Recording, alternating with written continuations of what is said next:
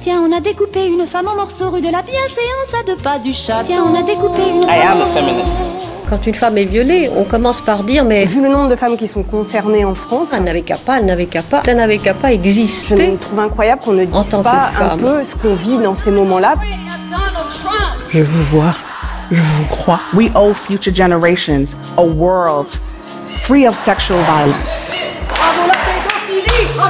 How powerful women can be when we do stand together. Bienvenue dans la poudre.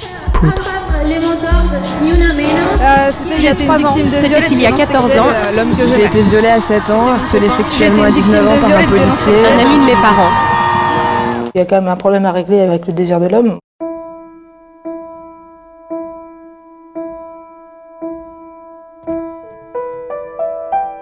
Moi aussi. Bien sûr que moi aussi. Moi aussi, j'ai subi des mots, des gestes et des rapports sexuels, pas du tout ou pas tout à fait consentis. Des fois où j'étais trop bourrée, trop timide, trop jeune, trop fan, trop stagiaire, bref, trop dominée pour dire non. Des fois où j'ai dit non, mais où l'homme en face de moi a entendu oui. J'en ai connu, des fois comme ça. J'en ai connu pas mal. Tout comme l'immense majorité des femmes autour de moi. On n'a pas assez dit que MeToo pour les femmes, ça a été cette prise de conscience-là. Moi aussi, mais surtout nous toutes. Un truc de fou. Ces conversations qu'on a eues comme une grande claque dans la gueule. On a toutes été victimes de violences sexuelles et toutes on était là à se taire dans notre coin, à se dire que le problème c'était nous et pas eux. Tu m'étonnes qu'on soit en colère. Bref, moi aussi. Mais moi je l'ai pas dit, ou en tout cas pas fort. Alors que le mouvement MeToo vient tout juste d'avoir 4 ans, j'ai voulu donner la parole à celles qui l'ont dit, moi aussi. Celles qui l'ont dit suffisamment fort pour que la société tout entière les entende. Certaines l'ont dit tout récemment, dans le sillage du grand mouvement. D'autres l'ont dit il y a 20 ans, dans un contexte hostile et sourd, profondément différent. Il se passe quoi une fois qu'on a parlé? Comment la société réagit-elle? Qu'en dit la famille? Qu'en dit l'agresseur? Est-ce qu'on sort réparé? Est-ce qu'on regrette d'avoir parlé? Et si c'était à refaire, est-ce qu'on le referait? Moi aussi, et après, est une série de La Poudre, saison 6. Je suis Lorraine Bastide et aujourd'hui, je reçois Vanessa Springora.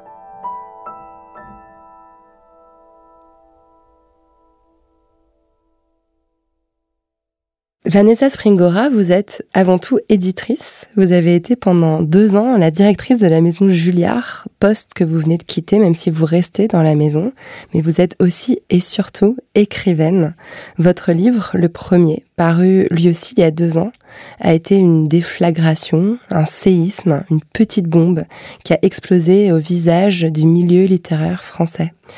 Dans le consentement, vous dites qu'on ne peut pas consentir de façon éclairée quand on a 14 ans et qu'on a face à soi un écrivain de 50 ans acclamé qui vous répète en boucle que vous êtes l'unique.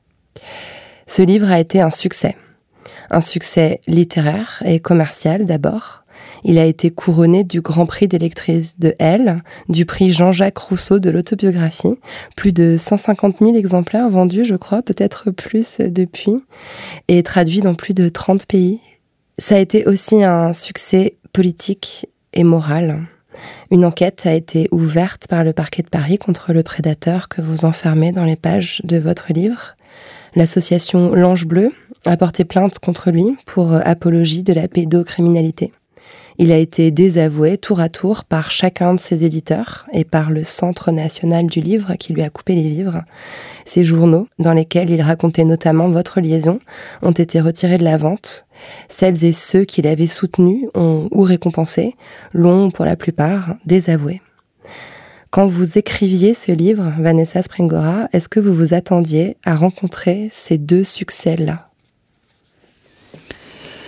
Alors, euh, non, pas du tout. C'était une surprise euh, totale parce que tout simplement, euh, j'avais été habituée pendant plus de 30 ans à une forme d'omerta qui est liée au système de connivence et de protection dont a bénéficié Gabriel Matzneff pendant toutes ces années et qui faisait que chaque fois que j'essayais d'aborder même la question avec des personnes qui étaient liées au milieu de l'édition, je sentais bien que on me remettait immédiatement à ma place et ça procède toujours de ce même système de silenciation des victimes qu'on connaît bien, dont, vous parlez euh, souvent dans votre podcast, la poudre. Et, moi, j'ai pu le vérifier. Euh, ça, a duré plusieurs décennies et y compris jusqu'en 2013 au moment de la remise euh, du prix Renaudot à Gabriel Matzneff, c'était euh, un moment pour moi euh, totalement répugnant et, et, et, révoltant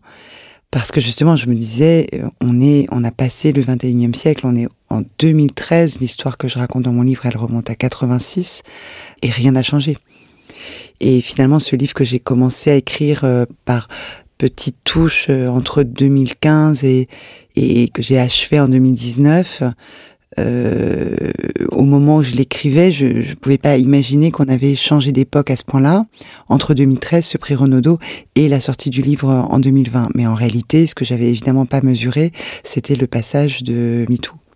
Qui était imprévisible. Qui était imprévisible et surtout qui, qui, a, qui a imprégné la société d'une façon tellement profonde, et particulièrement les jeunes générations, que finalement euh, toutes les personnes qui ont essayé de, dénigrer ce livre avant même sa sortie, il y en a eu quelques-unes, quelques personnes euh, assez mal intentionnées euh, qui ont voulu le réduire à un simple débat germano-pratin qui allait concerner uniquement quelques dizaines ou centaines de personnes liées au milieu de l'édition ont été totalement inaudibles en fait face à la prise de conscience euh, générale et à l'identification à ce livre, en fait, qui ne parlait pas que de mon histoire et de celle de Gabriel Matzneff, mais de certainement toutes les mineures, euh, ou tous les mineurs, parce que je peux inclure les garçons aussi, qui se sont euh, retrouvés pris au piège d'une relation de ce type avec un adulte prédateur. Mmh. Mmh. Vous avez commencé à écrire ce livre, donc vous venez de le dire, en 2015. Vous vous rappelez de l'état d'esprit dans lequel vous êtes assis à la table, à votre table d'écrivaine, ce jour de 2015, en vous disant maintenant, je vais écrire ça oui, alors j'ai jamais réussi euh, à ce moment-là à me mettre à une table et à écrire parce que ça aurait été officialiser le l'acte d'écrire et surtout me donner un statut d'écrivaine que je m'accordais pas du tout à l'époque. D'autant plus que je, je travaille dans l'édition, comme vous, vous l'avez dit tout à l'heure. Je suis éditrice et, et j'avais un, j'ai toujours d'ailleurs un tel respect pour les, les auteurs, les écrivains que je j'arrivais pas du tout à, à m'identifier à, à, cette figure-là. Mais j'avais commencé à prendre des notes dans un petit carnet qui était à côté de mon lit.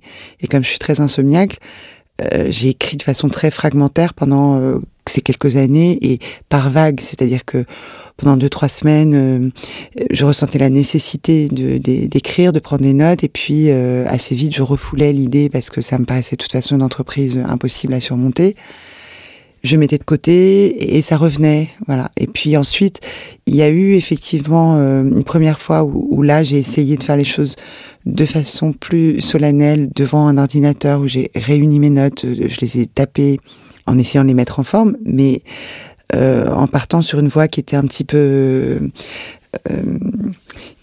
qui correspondait pas à la justesse que je recherchais du projet. C'est-à-dire que j'ai essayé encore de, de m'invisibiliser en, en, faisant tout d'abord un roman, euh, une fiction avec euh, tellement de distance vis-à-vis de la réalité et de mon identité et de celle de Gabriel Matzneff que assez vite je me suis rendu compte que ça, ça ne fonctionnait pas et surtout que c'était malhonnête vis-à-vis -vis de moi-même.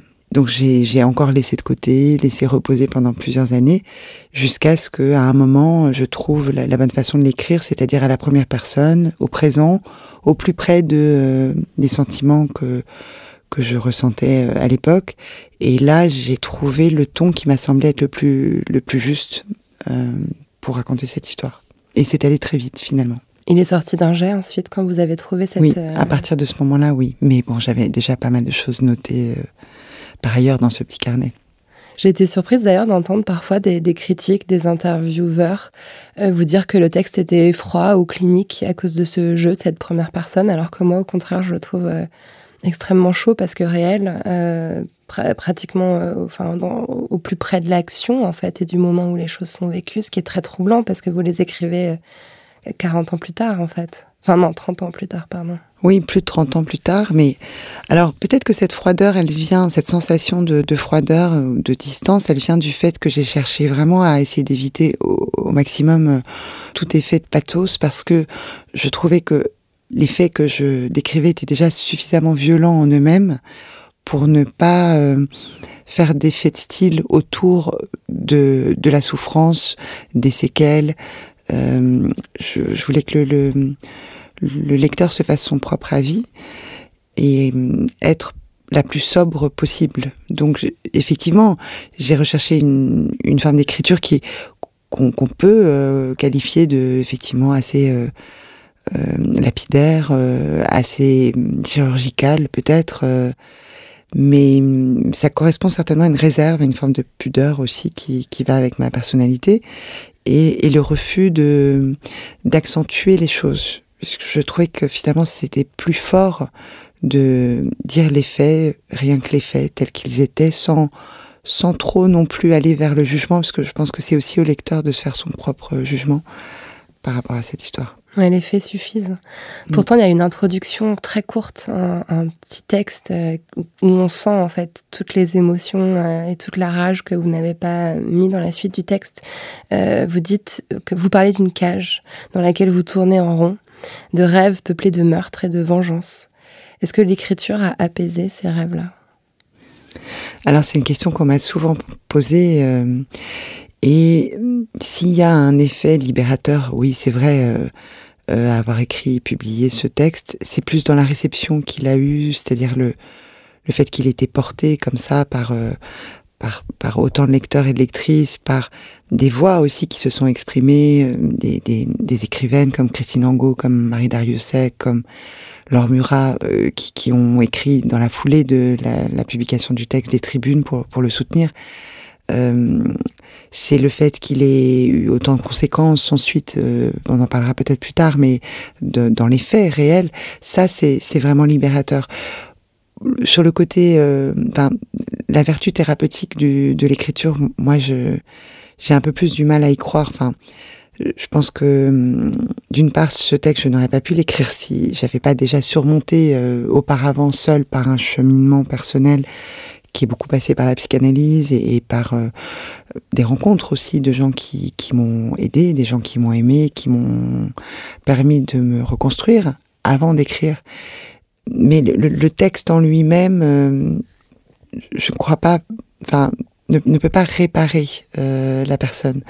De toute façon, ce sont des événements avec lesquels on doit apprendre à vivre, à cohabiter. Mmh. Et ça, qu'on ait réussi à les coucher sur le papier ou non, ça ne change pas le problème. Enfin, euh, mais en revanche, ce que je trouve incroyablement oui, libérateur, pour moi, c'est c'est que cette euh, c'est d'avoir rendu justice d'abord à, effectivement l'adolescente que j'étais, mais à tous les adolescents et à toutes les adolescentes qui ont vécu une histoire euh, similaire. Et ça, c'est ça me procure une grande joie et une grande fierté aussi. Mmh.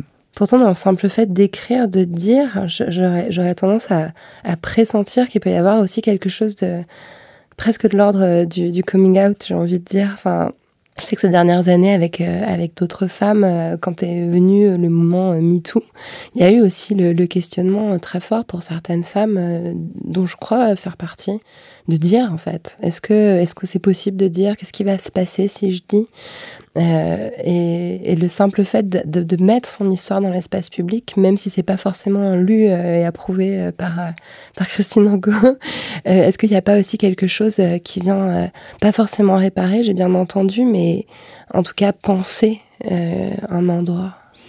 Alors je dirais pas exactement penser dans le sens de penser une blessure, mais là où vous avez raison, c'est que euh, dans le, déjà dans la sphère privée, avant même euh, de parler de la sphère euh, professionnelle ou, même public, ça a quand même modifié des choses dans ma vie. C'est-à-dire que, par exemple, mon fils et ma belle-fille, qui avaient à l'époque 14 et 20 ans au moment où le livre est sorti, ne connaissaient pas cette histoire de cet épisode de ma vie. Donc ça a été l'occasion, avant la sortie du livre, de leur en parler et, euh, et, ça a été un moment très émouvant puisque c'était une façon euh, pour moi de leur dire aussi, de leur livrer une partie de, de mon intimité, de ma jeunesse, mon histoire, alors qu'ils m'avaient toujours euh, vu comme une adulte et une adulte euh, euh, qui, qui, qui, les éduquait, une éducatrice aussi, enfin comme on est quand on est parent.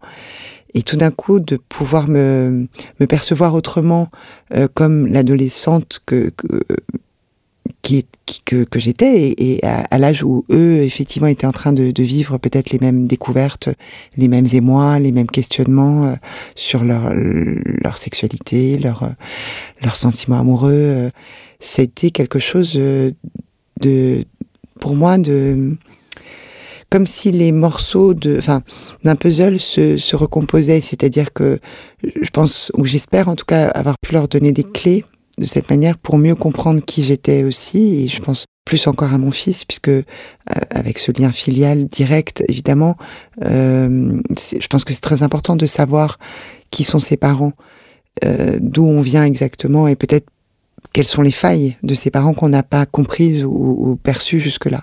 Ça, je pense que c'était très important. Et ensuite, dans la sphère euh, intime, encore euh, parmi mes amis, il y en avait certains qui étaient au courant, d'autres non. Donc, c'est vrai que c'était une façon de, compléter peut-être euh, la, personnalité, enfin, qu'ils pouvaient connaître, percevoir jusque-là, d'une autre manière, avec aussi un, arrière-plan qui était secret jusque-là, pour certains.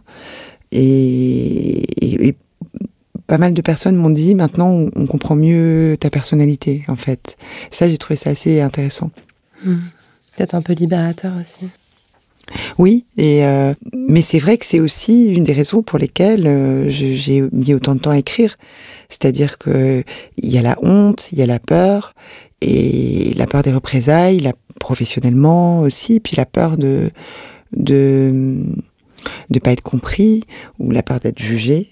Euh, évidemment, puisque je, parlais quand même d'une histoire à laquelle j'avais été consentante, et puis du sentiment aussi de, de complicité terrible que j'ai ressenti pendant des années, euh, aussi finalement d'avoir euh, aimé, d'être tombée amoureuse d'un homme qui était, qui était, oui, évidemment un prédateur, c'est un mot qu'on emploie beaucoup, mais qui était bien plus que ça, enfin absolument machiavélique et qui, qui mettait dans son lit euh, aux Philippines euh, des enfants de 9 à 12 ans euh, prostitués, ce qui était pour moi la, la, la pire des, des ignominies. Il y a des années de cela, mon ancienne directrice au magazine Elle a dit quelque chose qui s'est révélé très vrai les années passant. Tout arrive toujours en même temps. À l'époque, c'était ma nomination comme rédactrice en chef qui coïncidait avec ma première grossesse, qui m'avait fait paniquer complètement. Et pour vous, la sortie du consentement a coïncidé avec votre nomination à la direction de la maison d'édition Julliard, mais aussi quelques semaines plus tard avec la mort de votre père. Est-ce que vous avez eu cette impression d'alignement? Oui, alors je ne sais pas si on peut parler d'alignement parce que hum, c'était plus chaotique que ça. Mais ça ressemblait pas à une ligne droite, j'imagine. Non, mais mais c'était euh, effectivement un, une conjonction euh, astrale extraordinaire.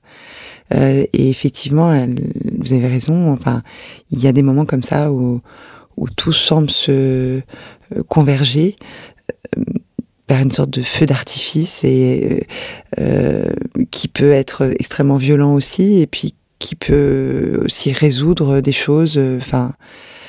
Moi, c'est vrai que ça faisait pas mal de temps que je stagnais un petit peu professionnellement.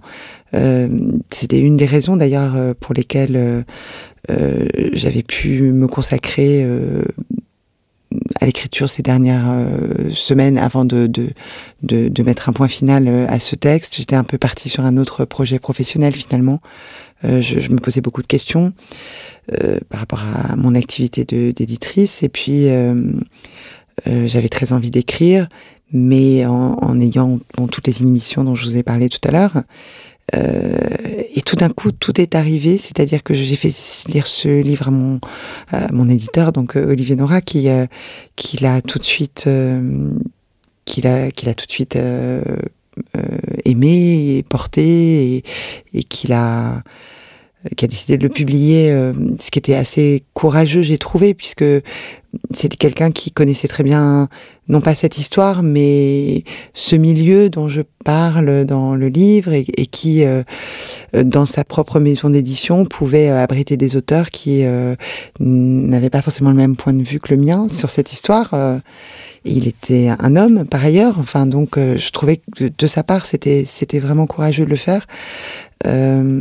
Et puis, euh, donc tout est arrivé en même temps. Mais je pourrais pas vous dire pourquoi, parce que ça relève effectivement pour le coup des planètes, euh, ou alors c'est des choses qu'on sème dans la vie euh, inconsciemment, des petites graines. Euh, je vais revenir à la métaphore du conte de fées qui est beaucoup présente dans mon livre, mais un peu comme le petit pousset. Peut-être que voilà, on sème des petits cailloux et à un moment, tout d'un coup, le chemin s'éclaire et la porte est là, il n'y a plus qu'à l'ouvrir je, je pourrais pas répondre à cette question parce que effectivement ça m'a ça m'a beaucoup bouleversé que tout arrive au même moment et notamment symboliquement la, mort de mon père puisque c'était une figure euh, d'absence dans ma vie euh, puisqu'il n'a jamais été là pour moi euh, vraiment. Mais euh, ce qui m'a beaucoup troublé, c'est symboliquement qu'il meurt quelques jours après la, publication de ce livre, parce qu'évidemment, ma culpabilité euh, galopante euh, aidant, j'ai pas pu m'empêcher de penser que c'était moi qui l'avais tué et que je l'avais tué avec ce livre. Donc, euh, je ne sais plus d'ailleurs qui dans un, article euh, avait dit, euh, elle a tué en même temps et son père et son et son violeur. Et c'est vrai que c'était un peu c'est un peu violent dit comme ça, mais c'est exactement ce que j'ai ressenti.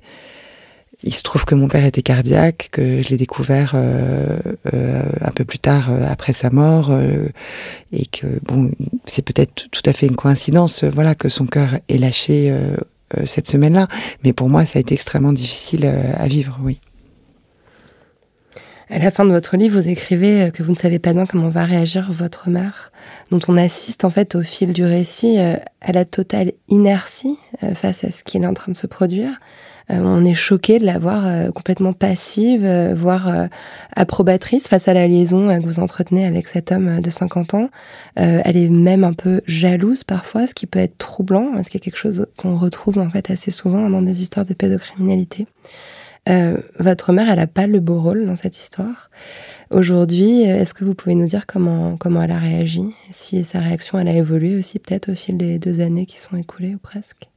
Alors d'abord, ce qui a été très étonnant, c'est euh, que finalement cette conversation euh, que j'essayais d'avoir avec elle depuis euh, plus de 30 ans et qui, euh, chaque fois que j'essayais de finalement lui demander un peu des comptes sur euh, sa responsabilité à l'époque, son aveuglement et, et peut-être pas son inertie, c'est un mot un peu fort, mais mais mais, mais le fait qu'elle ait, en tout cas, laissé faire, euh, ça a complètement changé à partir du moment où euh, j'ai pu lui faire lire le texte. C'est-à-dire que cette conversation était impossible entre nous. Elle était non pas tabou, mais elle était tellement conflictuelle que dès les premiers échanges, elle se euh, terminait en dispute euh, euh, extrêmement violente et, sur des positions irréconciliables chez l'une comme chez l'autre. Donc il n'y avait pas de dialogue possible. Et à partir du moment où, je, lui ai dit, voilà, j'ai écrit ce texte et je vais te le faire lire, il était même pas encore sur épreuve, mais voilà, c'était une version propre que je lui ai passée, que je considérais comme, comme aboutie. Euh, elle l'a lu dans la soirée et elle m'a envoyé un texto absolument bouleversant en me disant que qu'elle trouvait que c'était un texte magnifique, en me disant, comme d'ailleurs je le raconte dans le livre, qu'il n'était pas question de changer la moindre ligne pour elle, ce que j'ai trouvé vraiment admirable. Et, et de là, euh, nous avons pu commencer à parler. Et c'est extraordinaire de voir que la littérature, non seulement a des effets dans la société, mais qu'elle elle peut avoir, dans, dans le cadre même d'une relation aussi intime que celle d'une relation mère-fille, elle peut servir de, médiateur de, dans, un, dans un conflit comme celui-là. Et c'est vrai que à la décharge de ma mère, ce que j'aimerais dire, c'est que moi j'ai ressenti évidemment beaucoup de colère et de, de révolte pendant des années euh, euh, à l'égard de son comportement. Mais euh, ce qui est étonnant, c'est que j'ai aussi euh, finalement attendu d'être moi-même mère et mère d'un adolescent pour écrire ce livre, euh, parce que les positions se sont inversées, et que tout d'un coup j'ai porté aussi un regard de parents et de, de, mère sur cette histoire. Mais en même temps, comme c'est souvent le cas, euh, ça m'a rendue un petit peu plus tolérante aussi vis-à-vis d'elle. C'est-à-dire que je me suis posé la question, qu'est-ce que j'aurais fait finalement à sa place? Alors certainement pas la même chose parce qu'on est dans une autre époque aussi. Mais euh, mais si j'avais été euh, face à un, euh, un, adolescent ou une adolescente qui était fou amoureux d'un homme qui, y compris, et donc est, connu comme étant un, pédophile avéré, mais qui par ailleurs a une aura d'artiste, et que ce garçon ou cette fille me fait sentir que que cet amour est tellement important pour lui ou pour elle qu'il est capable de le choisir plutôt que moi, sa mère, euh, et de couper tout lien avec moi, je ne sais pas comment j'aurais fait en fait finalement.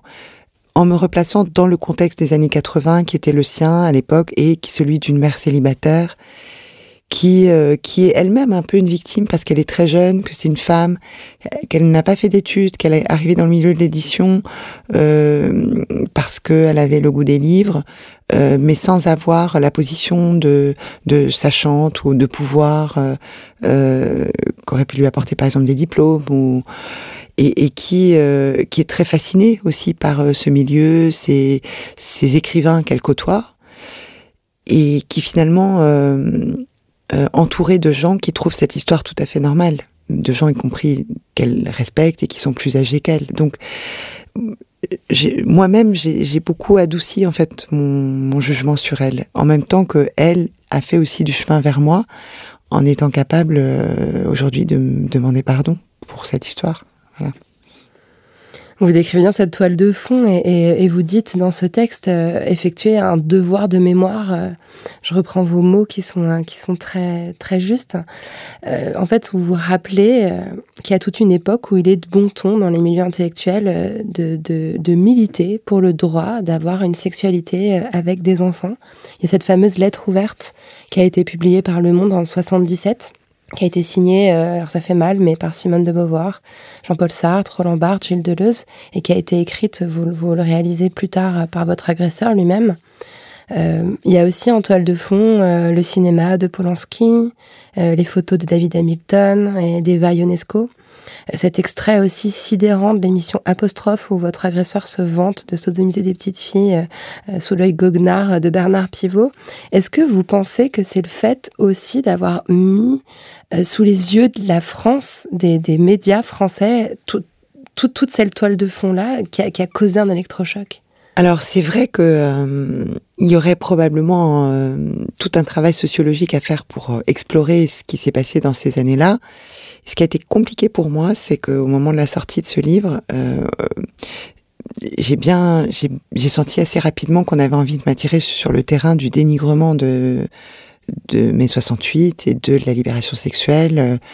Euh, en mettant un petit peu dans le même sac que tout le monde. Et c'est vrai que malheureusement, cette lettre ouverte dont vous parlez, pour ne prendre qu'elle, elle, euh, réunit la fine fleur de l'intelligentsia euh, euh, des années 60-70 et, un certain nombre d'intellectuels qu'on qu admire tous et, qui ont euh, incarné l'esprit français de qui, qui rayonne aujourd'hui encore euh, jusque dans les, universités américaines. Donc euh, c'est c'est très compliqué, mais j'ai cru comprendre en n'étant pas moi-même euh, ni historienne de voilà de de cette période-là, ni spécialiste ni sociologue, que en fait ce qu'il faut comprendre, c'est que chaque personne qui a signé cette pétition à l'époque l'a fait pour des raisons très différentes et euh, par exemple, vous dites euh, Simone de Beauvoir.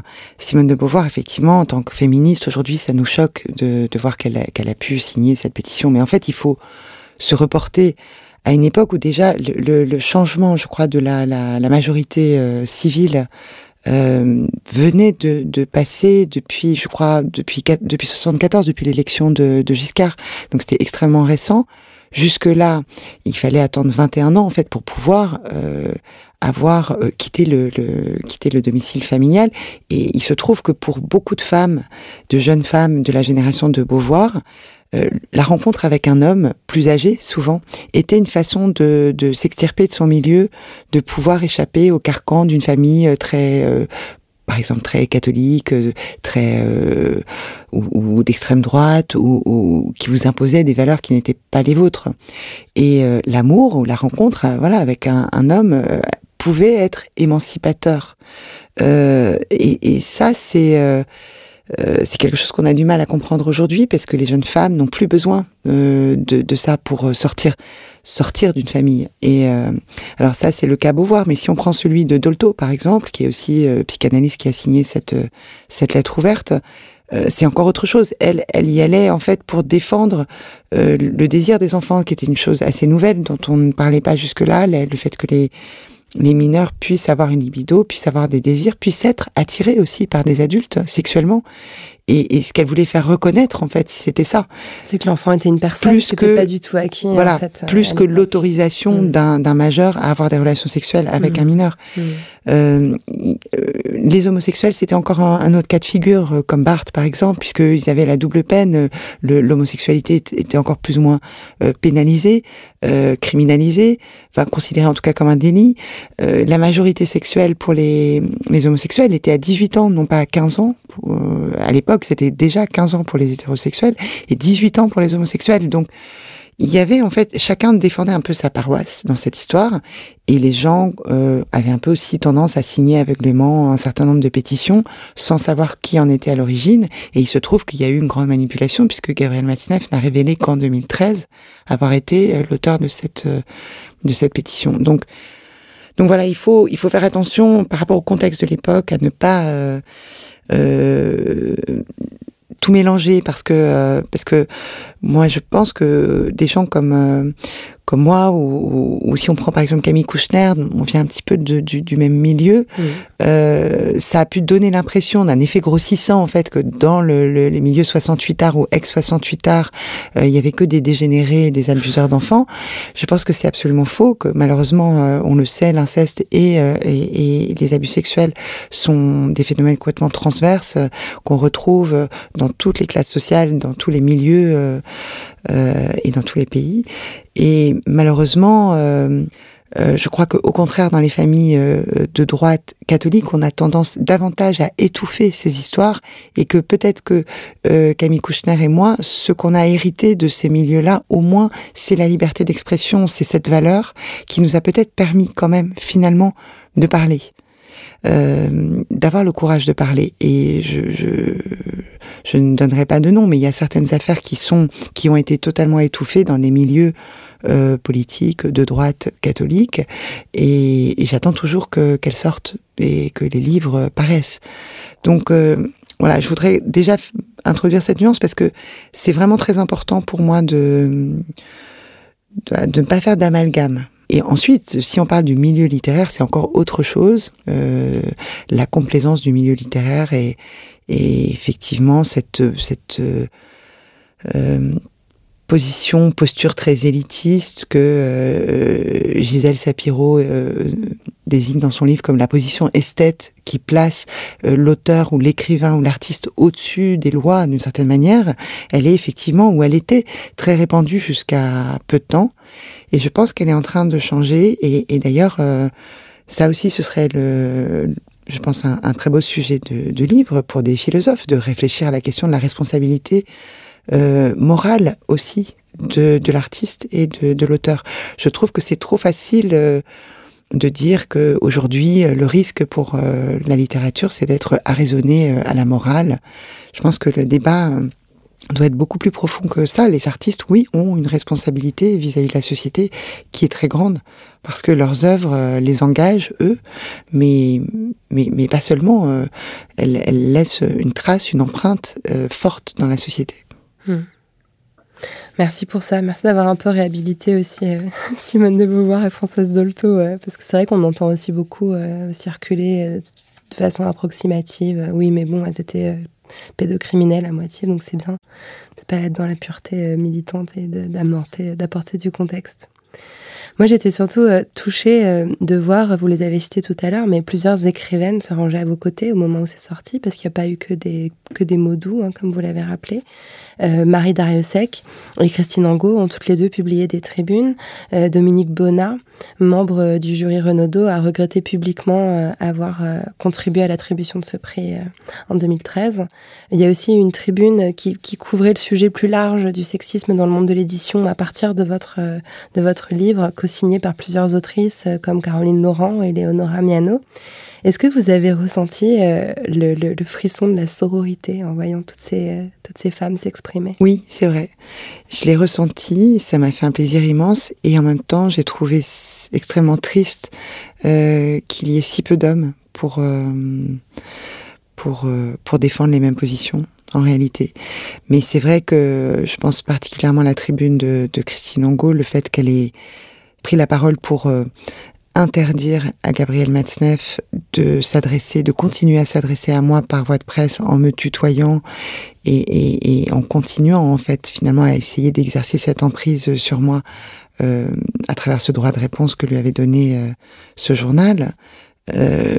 oui, là j'ai senti une sororité et aussi une peut-être une comment dire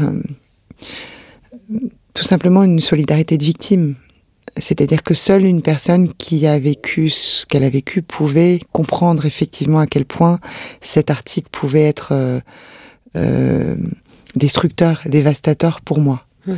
Euh, quelqu'un d'extérieur ne peut pas comprendre. Enfin, je, que, ce que je veux dire par extérieur, c'est quelqu'un qui n'a pas vécu ce type de, de, traumatisme ne peut pas comprendre ce que c'est que d'avoir à nouveau euh, en face de soi la personne qui, qui vous a fait tant de mal et qui continue de façon, euh, euh, enfin en toute impunité, à exercer cette emprise sur vous sans que, avec l'assentiment d'ailleurs d'autorité comme en l'occurrence un journal, un magazine important.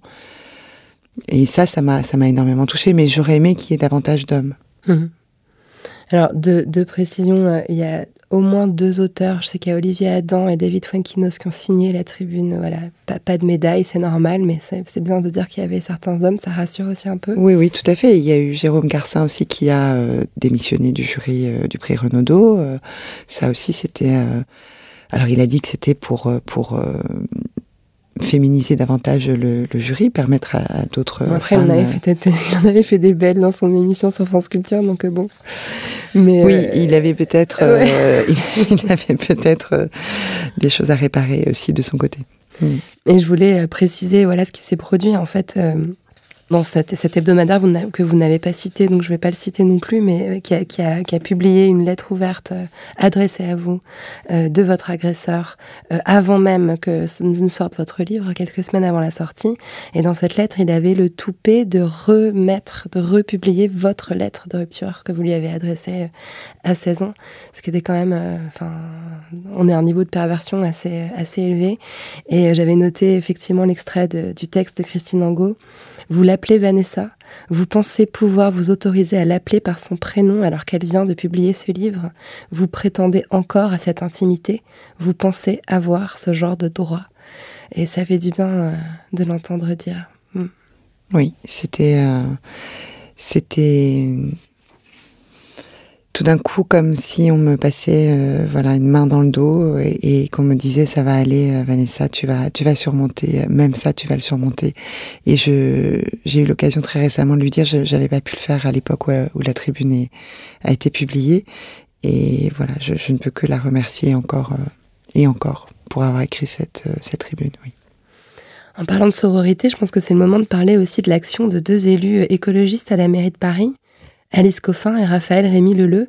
Elles ont organisé une manifestation euh, et réclamé la démission euh, de l'adjoint à la culture de la mairesse, Christophe Girard, qui tout au long de sa carrière a assuré un certain confort matériel euh, à votre agresseur, l'a même invité à déjeuner plusieurs fois avec l'argent de la mairie.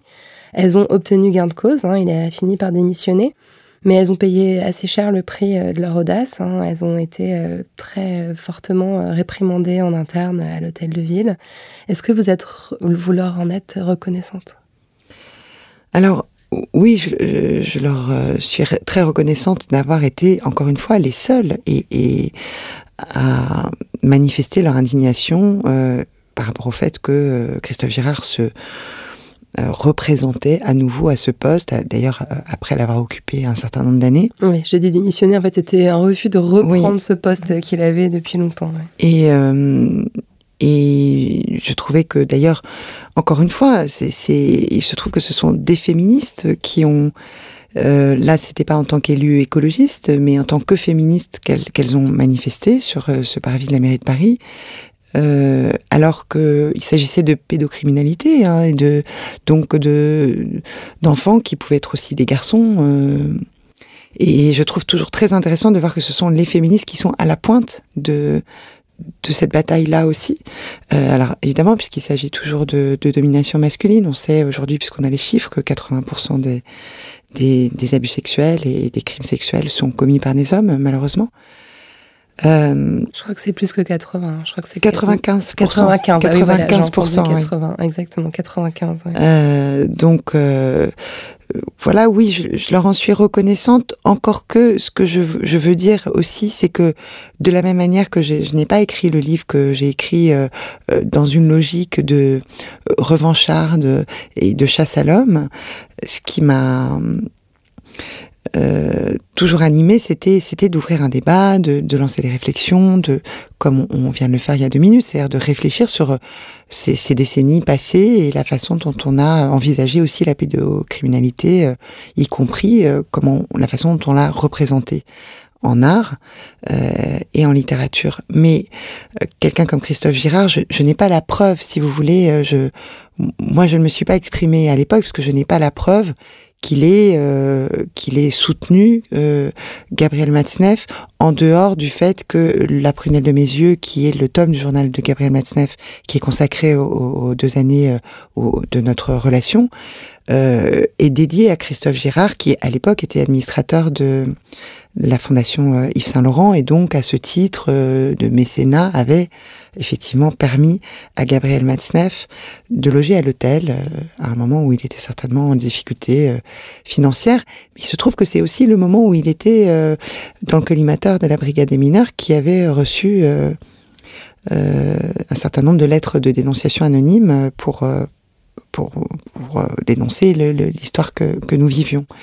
Et et ce que ce qui m'a beaucoup choqué, c'est que c'est que Christophe Girard à aucun moment ne dise euh, que même s'il n'avait pas volontairement euh, euh, voulu protéger Gabriel Matzneff, euh, et que peut-être, euh, au bénéfice du doute, on peut imaginer qu'il ne, il n'avait pas lu ses livres, comme il le dit, ce qui est un petit peu inquiétant pour un quelqu'un qui s'occupe de la culture à la mairie de Paris. Mais enfin, passons.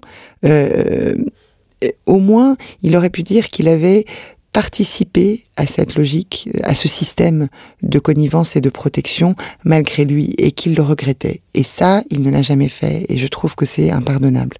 Et donc, je, finalement, je, n'ai aucun regret euh, parce que euh, moi, je n'ai pas voulu euh, participer à cette campagne contre lui parce que je trouvais que c'était indécent de sa part de lui-même de ne pas en fait laisser la place. C'est ce qu'il aurait dû faire. Et, et Anne Hidalgo aurait dû de la même manière d'ailleurs, lui dire que avant même d'aller aussi loin que de devoir faire un audit de ses notes de frais pour s'apercevoir qu'il lui avait menti et qu'effectivement il continuait à avoir des relations avec Gabriel Matzneff au moins euh, sociales, euh, euh de déjeuner euh, payé sur les deniers publics.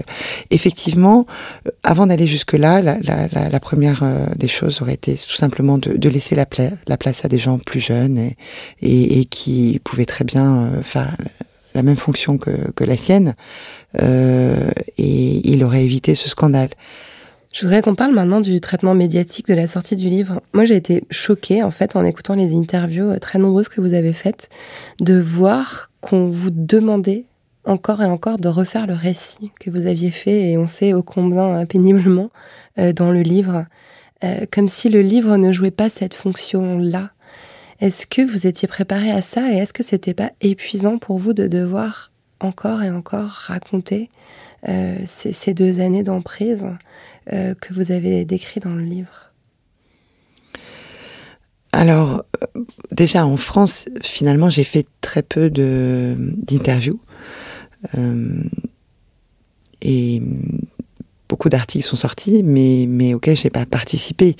Euh, j'en ai, donné quelques-unes à l'écrit, très peu euh, à la radio et à la télévision. Après, je les ai toutes écoutées, donc ça a ah, peut-être un petit effet de cumul, mais effectivement. Mais non, en fait, j'ai fait que deux télévisions, euh, deux radios, et après quelques interviews écrites.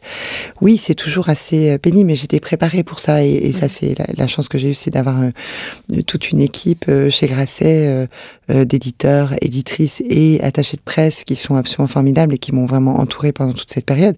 Il y a des moments où j'étais pas au meilleur de ma forme. Hein, je vous le cache pas. Euh, j'ai eu énormément de d'insomnie. J'en ai déjà de façon chronique, mais alors là, euh, il m'est arrivé euh, de d'être vraiment au bord de, de l'épuisement où je, je, pensais que j'allais pas y arriver. Effectivement, à raconter, raconter éternellement cette histoire, revenir dessus, mais en même temps, j'étais portée aussi par une forme de mission à ce moment-là qui était de, de défendre cette parole que à partir du moment où je, je l'avais euh, publiée il fallait il fallait l'assumer.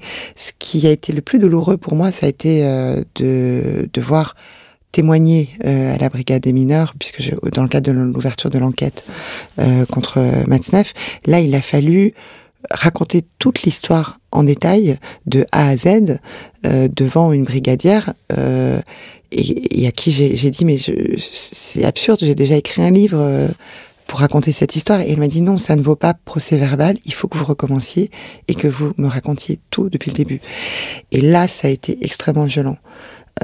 et en même temps, ce qui est curieux, c'est que finalement, j'ai compris le sens que pouvait avoir le mot, enfin l'expression être entendu quand on est entendu dans le cadre d'un témoignage euh, judiciaire, c'est que ça n'avait pas du tout la même portée finalement que euh, qu'une émission, même si elle est vue par des, des, centaines de milliers ou de millions de, de téléspectateurs, c'est tout à fait autre chose en fait finalement de d'être entendu aussi à la police. Et je pense évidemment euh, à toutes les victimes euh, qui n'osent pas aller parler euh, devant, devant des policiers aussi pour les raisons qu'on sait que pendant des années, euh, euh, les autorités euh, n'étaient pas suffisamment formées en fait pour, pour entendre ce, ce type de discours et de témoignages. Mais ce que je veux dire par là, c'est que c'est douloureux, mais c'est aussi des étapes par lesquelles il faut passer et qui, qui vous font progresser, qui vous font vous-même aussi entendre des choses que vous n'aviez pas entendues jusque-là.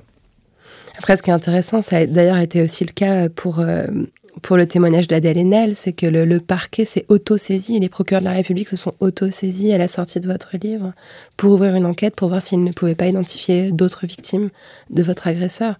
Et il y a quelque chose euh, qui montre aussi que l'époque a changé, parce que c'est pas, c'est pas certain. Euh, déjà, légalement, ça aurait certainement pas pu arriver il y a quelques années. Et, euh, et ça doit, oui, ça doit, on doit se sentir quand même un peu épaulé par la société, par la justice quand ce genre de choses se produit. Oui, alors en même temps, euh, c'était symboliquement peut-être important pour moi, mais c'est vrai que ça arrivait aussi un peu tard et c'est ce que je leur ai dit, c'est que c'est que euh, finalement ce que je raconte euh, dans mon livre, c'est qu'il y a eu ces, ces, ces, lettres anonymes. Alors je cautionne pas du tout les, les envois de lettres anonymes, mais en revanche, euh, la, la, la, police ne peut pas nier avoir été alertée, en tout cas à l'époque, et euh, elle n'a pas donné suite. Il n'y a pas eu d'enquête justement à l'époque.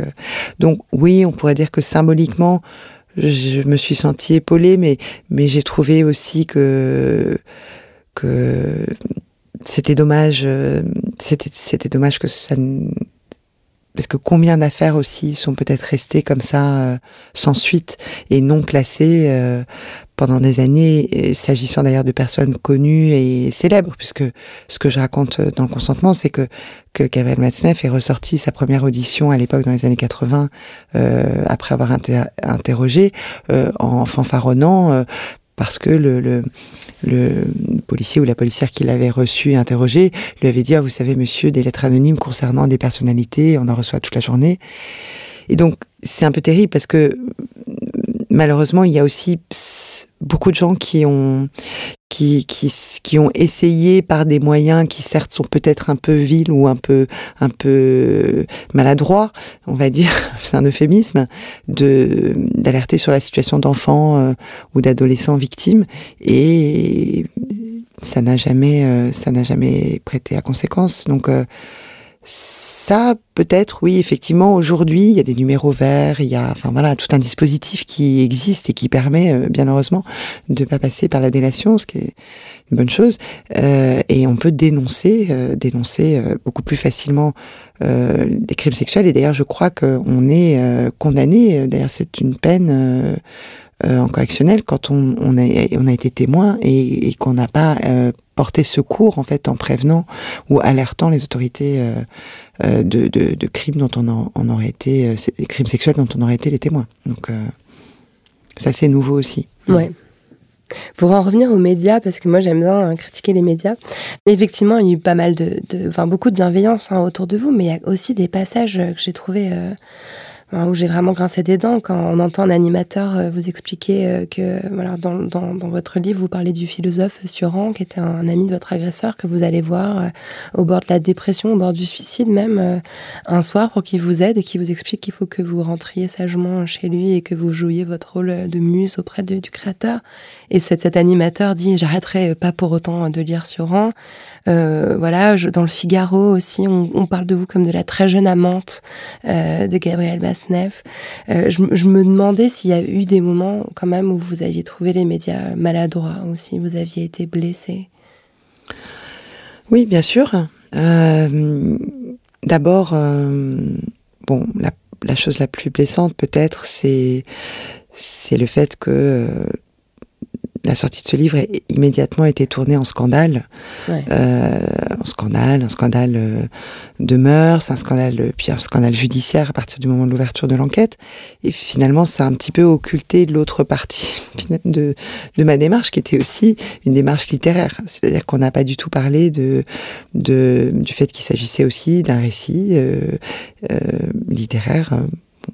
Ça, c'est une réduction en fait de mon travail qui a été un petit peu blessante, bien évidemment. Euh, je repense aussi à, un critique littéraire dans une émission de radio euh, euh, qui, n'a même pas voulu parler du livre en disant qu'il n'était pas, je me souviens plus s'il a dit magistrat ou procureur de la République, enfin bon, bref, qu'il n'était pas là pour instruire un dossier contre contre un, écrivain. Euh, sous-entendant probablement de la part d'une personne qui, elle, ne l'est pas. Enfin, donc, il y a un certain nombre de choses comme ça qui ont pu être un peu blessantes, mais en même temps, c'était parallèlement à ça, un tel phénomène est, tellement extraordinaire de voir les, proportions, l'ampleur que prenait en fait la, prise de conscience au moment de la sortie du livre que je dirais que ça, ça a été atténué un petit peu euh, ces petites vexations, petites humiliations qui, qui n'ont pas finalement grande importance. Euh, et puis les médias, il y a toujours un côté sensationnaliste. Euh, vous, vous, vous, prenez le temps de, de faire une, une une interview euh, avec une journaliste très sensible, très fine, qui va vraiment faire attention à vous, aux mots qu'elle va employer, comme vous, vous employez des mots aussi très mesurés, et puis vous vous retrouvez avec une manchette, enfin une, accroche, euh, elle a été la proie à 14 ans d'un pédophile. Bon, et c'est un peu terrible parce que euh, vous savez très bien que c'est comme ça dans les rédactions, que euh, c'est pas la journaliste, c'est pas vous, voilà, la titraille. bon c'est un peu c'est un peu dommage euh, ça fait vendre euh, et c'est triste parce que on, finit soi-même d'ailleurs par être assimilé à ça. C'est ce que d'ailleurs certains de mes euh, je vais pas dire de mes ennemis, mais des personnes qui, qui ne comprennent pas ma démarche, il y en a un petit groupe encore dans le milieu d'édition, s'arrêtent à cette dimension comme si cette dimension victimaire, alors que justement, mon livre, je crois, enfin, je l'espère, est beaucoup plus subtil que ça. Alors non, il y avait une autre question que je voulais vous poser par rapport aux médias, et en fait, vous m'avez prise de court parce que vous, vous employez son nom. Euh, dans le livre, vous n'employez pas son nom, vous l'appelez GM. Euh, moi, j'ai pris soin dans l'interview de pas dire son nom. J'aime pas dire le nom des, des violeurs globalement. J'essaye d'éviter. Et je me suis demandé si c'est quelque chose que, qui vous avait été un peu imposé par les médias, ce, ce fait de devoir euh, dire son nom. Euh, il, son nom vous était très souvent jeté à la figure à la première question, en réalité. Oui, c'est vrai. Mais en même temps, j'ai jamais cherché à dissimuler son identité parce que oui, tout le monde le sait, non seulement je, je cite des, des, extraits de ses livres dans le mien. Euh, les moins de 16 ans notamment. Euh, mais en plus, il est parfaitement reconnaissable. Et, et ces initiales, en revanche, c'est vrai que je les ai mises pour plusieurs raisons. D'abord parce que, comme vous, je, n'avais pas envie de dire son nom. Je n'avais pas envie de reproduire sur le papier 500 fois son nom sur mon manuscrit. C'est quelque chose qui me heurtait. Et, et de la même manière que lui réduisait à leurs initiales souvent un certain nombre de ses victimes dans son journal, euh, j'avais envie finalement de lui faire subir le même traitement. Euh, et puis, euh, puis il y avait aussi le fait que ne pas écrire noir sur blanc son nom, ça permettait à l'imaginaire du lecteur et des lectrices de projeter aussi euh, d'autres agresseurs, d'autres d'autres ogres, d'autres monstres potentiels. Je trouve que c'était important de de voilà de laisser aussi libre cours à l'imaginaire de, des lecteurs pour qu'ils puissent s'identifier, se réapproprier cette histoire qui encore une fois, malheureusement, est universelle. Et euh, euh, voilà, donc beaucoup de gens ont cru que c'était pour des raisons euh, juridiques que j'avais j'avais utilisé ces initiales, mais absolument pas. Vous pourrez demander à mon mon éditeur, le, manuscrit que je lui avais confié était déjà présenté de cette manière-là. Mmh. Et, euh, et ça n'a pas été simple, en effet, ensuite dans les interviews, de devoir euh, moi-même prononcer son nom. Ça, m'a été assez désagréable, effectivement. Mmh. Alors pour parler de lui, euh, en février dernier, il a publié à son tour un livre qui se voulait à la fois une réponse au consentement et un peu son chant du cygne, hein, parce qu'il est, malade, il a 84 ans. Alors ce livre, il a, aucune maison d'édition n'a voulu le publier. Il a dû faire un crowdfunding pour le faire. Euh, ce livre s'appelle Vanessa Virus. Com comment vous avez su que ce projet arrivait? Comment vous l'avez pris? Est-ce que vous avez eu peur surtout? Euh, J'ai eu peur d'être, euh, j'ai eu peur d'être blessée. J'ai eu peur qu'il y ait des choses absolument crapoteuses, euh, infâmes, euh, des mensonges, euh, des choses euh, qui auraient pu être euh, qui auraient réactivé encore une fois en fait des épisodes très précis de, de, notre relation puis finalement euh, je l'ai appris par le journaliste qui a sorti l'article le, premier hein, tout simplement qui avait eu le tact de m'appeler la veille pour me dire que ce, ce, cet article allait sortir. Voilà, il avait eu l'information, il allait sortir. Euh, mais il n'avait pas encore accès au contenu du livre au moment où je l'ai su. Et puis j'ai décidé tout simplement de ne pas le lire. Je... Et je m'en suis très bien portée comme ça. Et, et j'ai cru comprendre que ce livre était absolument vide de toute façon de, de quoi que ce soit de croustillant, puisque finalement euh, euh, rien n'est sorti dans la presse. J'ai été un petit peu, en fait, ce qui m'a blessé le plus, pour dire la vérité, c'est que la presse relaye autant le fait que ce livre sortait alors qu'aucun éditeur en France n'avait souhaité le publier. Ouais, tout à fait. Euh, ça, j'ai trouvé que c'était, en fait, c'était une non-information et c'était quand même continuer à donner, donner la parole et donner de l'importance à, à un agresseur, à un violeur à quelqu'un dont les crimes avaient été reconnus, qu'il avait d'ailleurs lui-même avoué dans ses propres livres. Donc en plus, il n'était même pas approuvé. Et lui donner encore une fois cette importance dans les médias, ça, j'ai trouvé ça très très blessant.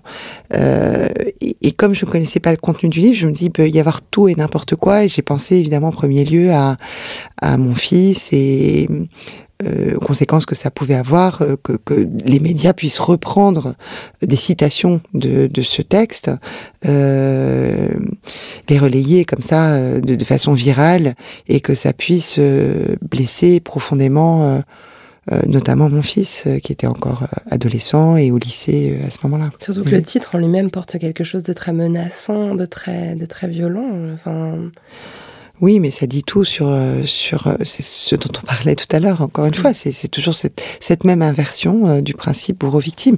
La victime, c'est lui dans cette histoire et ce sera toujours lui. Mm. Et je suis le virus qui qui a essayé d'avoir sa peau, mais qui n'a pas réussi. Mm. Un procès devait avoir lieu en septembre, euh, le procès euh, qui était intenté par euh, l'Ange Bleu, qui est une association qui lutte contre la pédocriminalité. Il a été annulé pour vice de forme. Ça vous a surprise? Ça m'a ça m'a fait de la peine parce que euh, effectivement ce vice de, de forme ça a l'air d'être vraiment quelque chose de, alors moi je suis pas juriste ni spécialiste euh, c'est vraiment un détail euh, idiot. Et bon c'est il manquait une adresse parisienne enfin voilà pour pouvoir assigner effectivement Gabriel Matzneff, et, c'est bien dommage parce que j'attendais avec impatience ce, procès. Ouais parce que ça aurait été beaucoup plus loin qu'il s'agissait pas en l'occurrence de le juger en tant que pédocriminel, mais de juger l'apologie de euh, viol aggravé, donc de pédocriminalité. Et, ça, en tant qu'éditrice, ça m'intéressait beaucoup de voir ce qu'on allait pouvoir en dire sur la question de la déontologie euh, des éditeurs, de l'éthique euh, professionnelle, encore une fois, enfin de, de des contenus que qu'on qu'on accepte de, rendre public ou non, euh, que ce soit dans la presse ou que ce soit dans l'édition. Et je trouvais que c'était des questions absolument passionnantes et c'est vraiment dommage que ce procès n'ait pas pu avoir lieu. Ouais, je voulais, je voulais citer euh, la, la, directrice, euh, enfin la présidente de l'association plutôt, Latifa Benari, qui dit qu'elle qu'elle voit des personnes qui la sollicitent, qui se disent pédophiles et qui ne sont pas passées à l'acte et qui trouvent dans les ouvrages de Gabriel Matzneff des modes d'emploi euh, des guides pour passer à l'acte euh, et avoir euh, des rapports sexuels avec, avec des enfants. Enfin, c'est vrai que sous cet angle-là, c'est frappant à quel point ces livres peuvent être bah, dangereux, quoi. Bien sûr, bien sûr.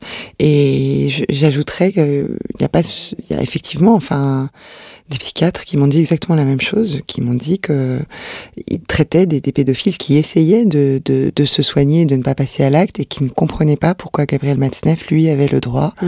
dans ses livres, de, de faire l'apologie de la, pédophilie en, en, détaillant des scènes.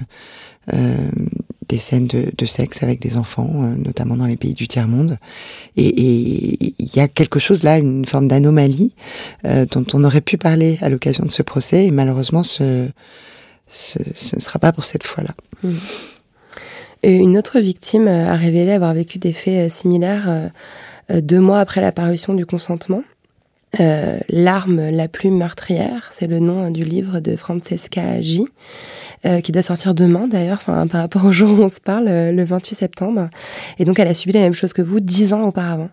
Est-ce que euh, vous, avec le même prédateur, je le précise, est-ce que vous avez échangé avec elle? Oui, oui, bien sûr. je le dis parce qu'elle l'a dit elle-même dans une interview récemment. on s'est rencontrés, c'était une rencontre très émouvante. c'est c'est quelqu'un qui, comme moi, a beaucoup souffert et qui a qui a certainement encore beaucoup de choses à dire de son côté, qui n'a pas eu la chance, euh, dix ans auparavant, elle avait écrit un texte euh, euh, qui n'a pas été publié. Et ça montre peut-être que, que effectivement l'époque a changé et que si j'avais écrit le consentement il y a dix ans, peut-être qu'il n'aurait pas trouvé non plus d'éditeur, je n'en sais rien, je ne peux pas savoir parce que je n'ai pas lu le texte qu'elle a écrit non plus, mais, je pense vraiment qu'on a changé d'époque et que l'écoute est complètement différente euh, aujourd'hui. Et donc je, lui souhaite euh, évidemment beaucoup de succès. Je n'ai pas eu connaissance de ce texte, je, ne l'ai pas encore lu. Euh, celui qui sort donc demain et je, suis impatiente de lire évidemment. Mmh. Il bah, faut aussi rappeler que le consentement est sorti très peu de temps après le témoignage d'Adèle Haenel. Enfin, cet effet, euh, et, dans, dans l'interview de Mediapart, Adèle Haenel dit qu'elle-même a eu envie de témoigner après avoir écouté euh, des enfants qui avaient été victimes de Michael Jackson dans un documentaire. Enfin, cet effet boule de neige, cette parole qui libère d'autres paroles, on, la voit vraiment se manifester dans, dans cette chaîne.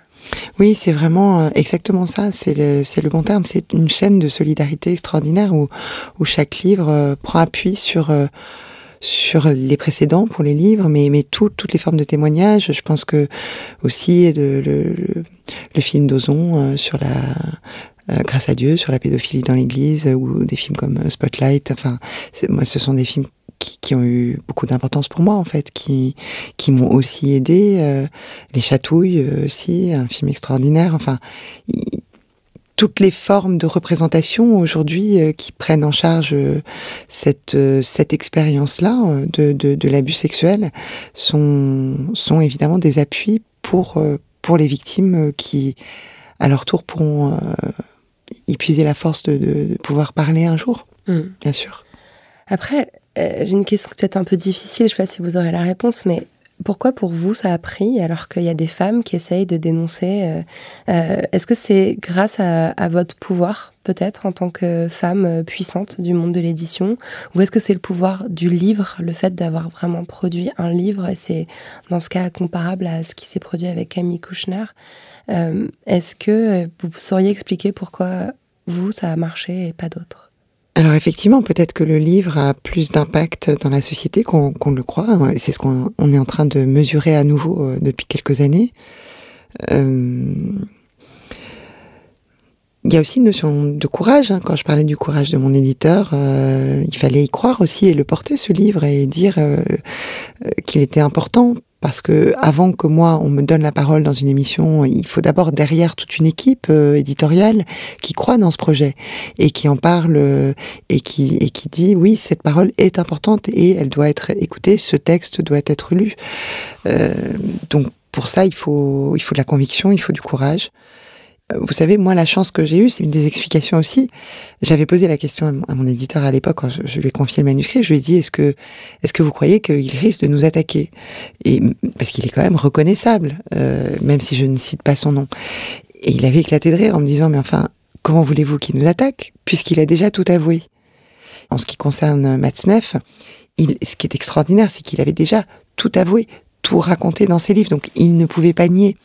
Et le problème de la prescription, vous savez bien ce que c'est, c'est aussi, et puis c'est qu'ensuite, euh, euh, c'est très difficile de trouver des victimes qui sont euh, non prescrites mais c'est souvent malheureusement aussi quand les cas sont prescrits que les personnes ont commencé à avoir le courage de parler parce qu'elles savent que justement inconsciemment elles ne se retrouveront pas devant un tribunal dans un tribunal devant leur agresseur. Donc il y a un mécanisme comme ça inconscient euh, qui, qui, explique aussi ce, ce, cet effet retard euh, entre autres choses.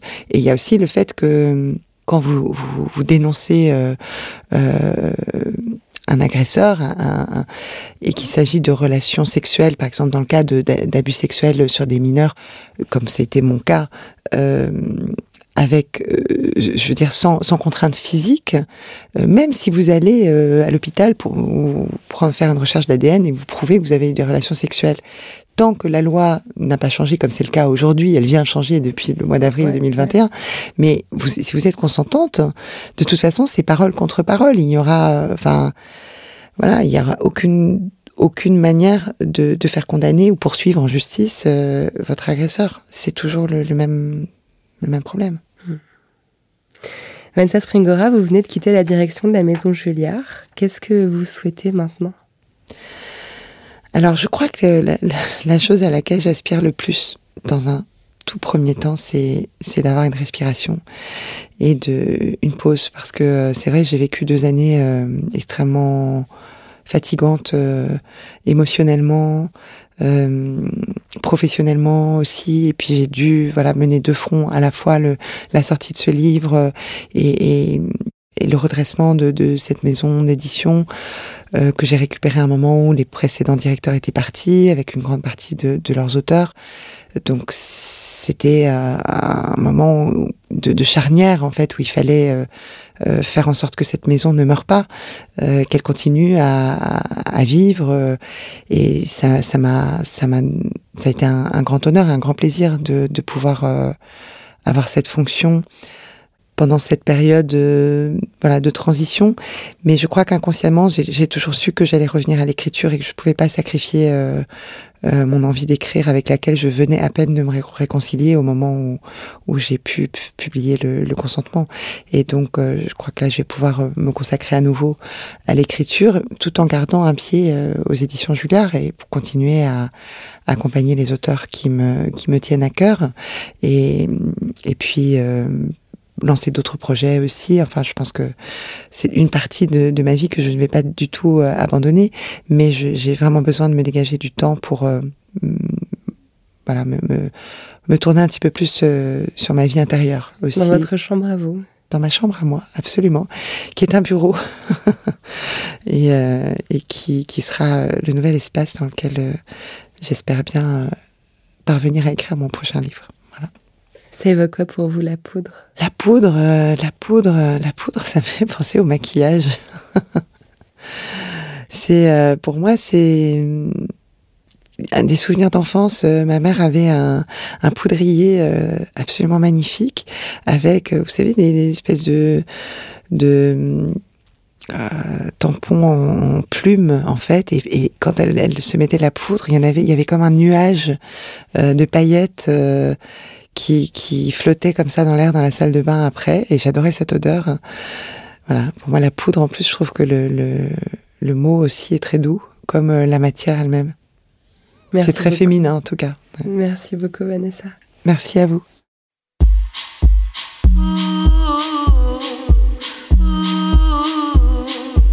Merci à Vanessa Springora d'être venue faire parler la poudre avec moi. La Poudre est un podcast produit par Lorraine Bastide, diffusé en exclusivité sur Spotify. Générique par Lorraine Bastide et Marion Emery, d'après une création originale d'Aurore Meyer-Mailleux sur une chanson de Bonnie Banane. Tapis d'introduction, composé et interprété par Jeanne Chéral. Merci Jeanne. Montage et mixage, Marion Emery. Production, Gaïa Marty, assistée de Marie Vincent. Retrouvez-nous sur les réseaux sociaux, Instagram, Facebook, Twitter, La Poudre est partout. Si vous avez des retours ou des critiques à faire, n'hésitez pas, j'adore ça. J'aime beaucoup les mots doux aussi. Prenez soin de vous et continuez de faire parler la poudre.